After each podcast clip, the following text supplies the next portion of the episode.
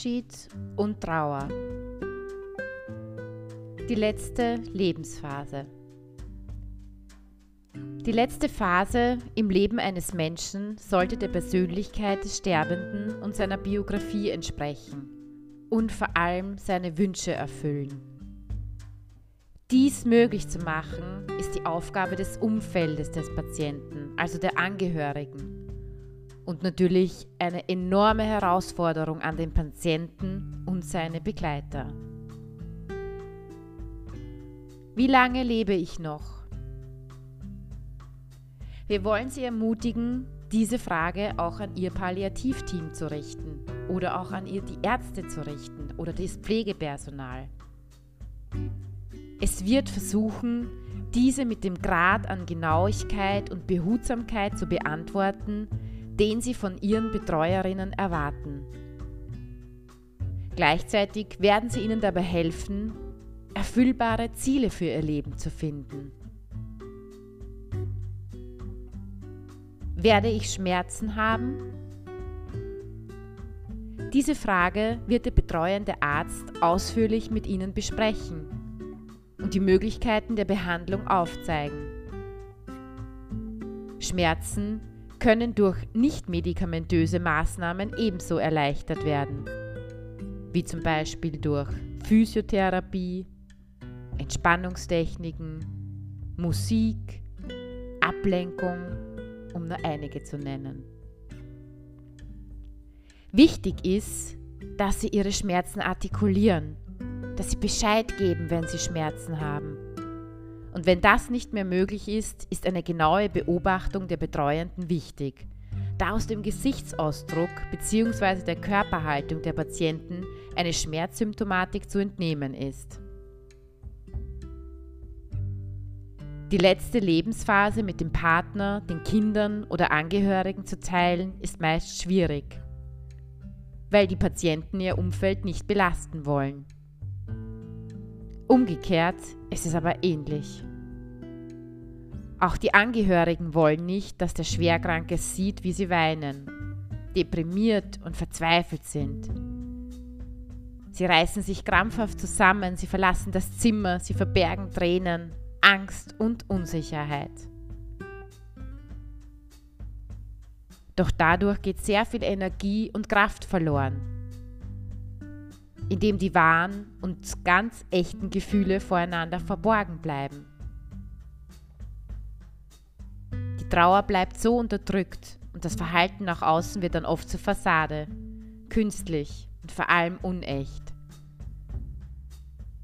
Da es sich aber um das letzte gemeinsame Gefühlserleben handelt, ist es doch schade, so zu tun, als ob einen das alles nicht betreffen würde. Kann durch unterdrückte Trauergefühle später zu krankhaften Trauerreaktionen kommen. Daher ist es so wichtig, im Hier und Jetzt sich gegenseitig diese Gefühle zu zeigen. Abschied nehmen. Trauer ist ein Teil des Abschiednehmens, der Trennung. Sie ist eine völlig natürliche, wichtige, notwendige Gefühlsregung. Das Trauern beginnt nicht erst zum Zeitpunkt des Todes, es setzt schon viel früher ein. Trauern ist sehr individuell. Jeder Mensch hat seine Art zu trauern und hat auch das Recht darauf. Die richtige Art des Trauerns gibt es nämlich nicht. Angst. Angst kann gerade in der letzten Lebensphase viele Gründe haben. Angst vor körperlichen Beschwerden, Angst vor Untersuchungen, Blutabnahmen, Injektionen, Angst vor immer wiederkehrenden schlechten Nachrichten, Angst vor Nebenwirkungen der Behandlungen, vor Schmerzen, Verlustangst, wirtschaftliche Sicherheit, Selbstbestimmung, Beziehungen, Kontrollverlust.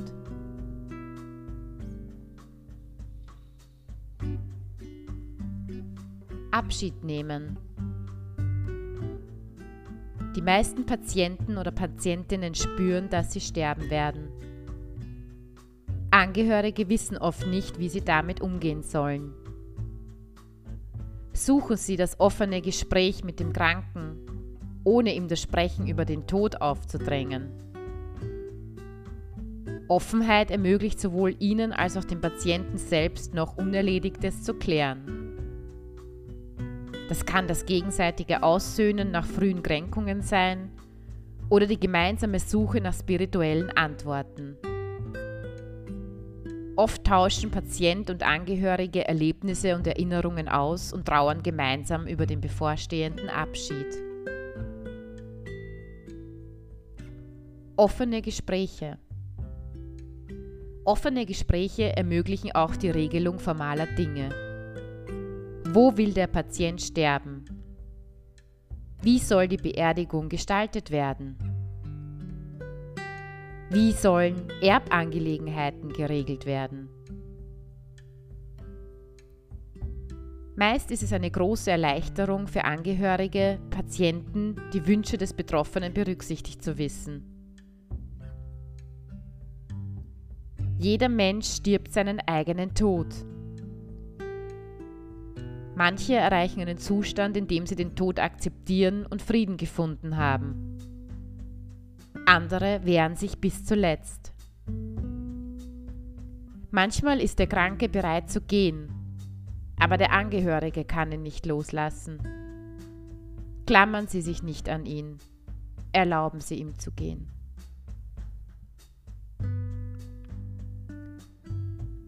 Tod und Trauer. Der Tod eines geliebten Menschen führt die Endlichkeit des Lebens vor Augen.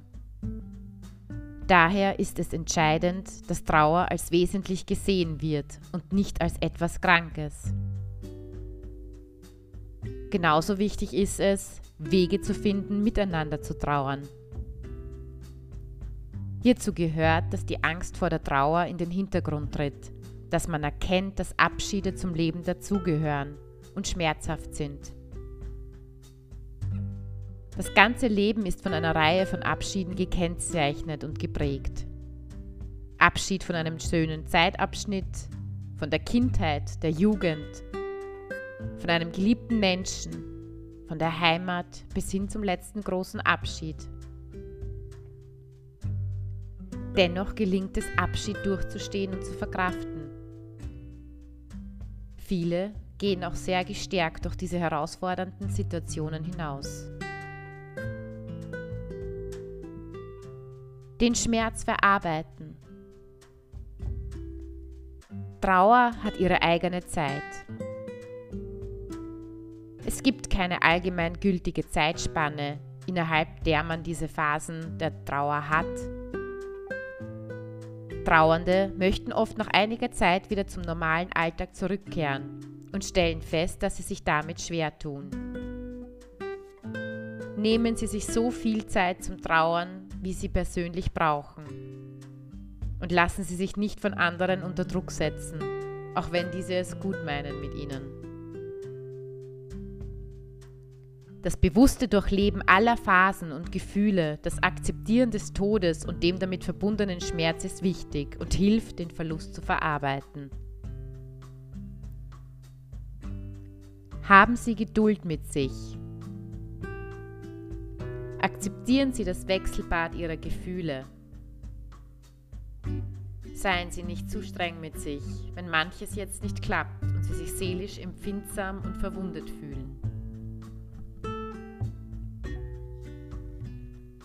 Holen Sie sich Unterstützung. Hilfe bieten Freunde, Verwandte, Ihr Arzt, Ihre Ärztin, Seelsorger, Seelsorgerinnen.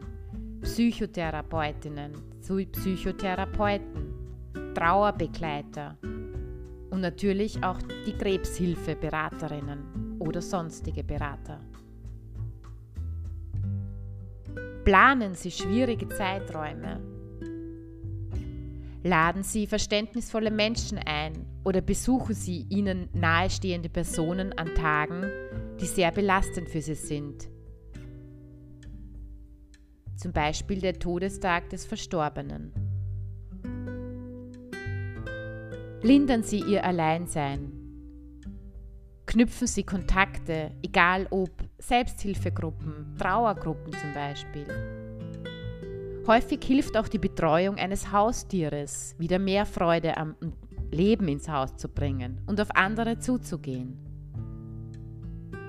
Verzeihen Sie sich Fehler.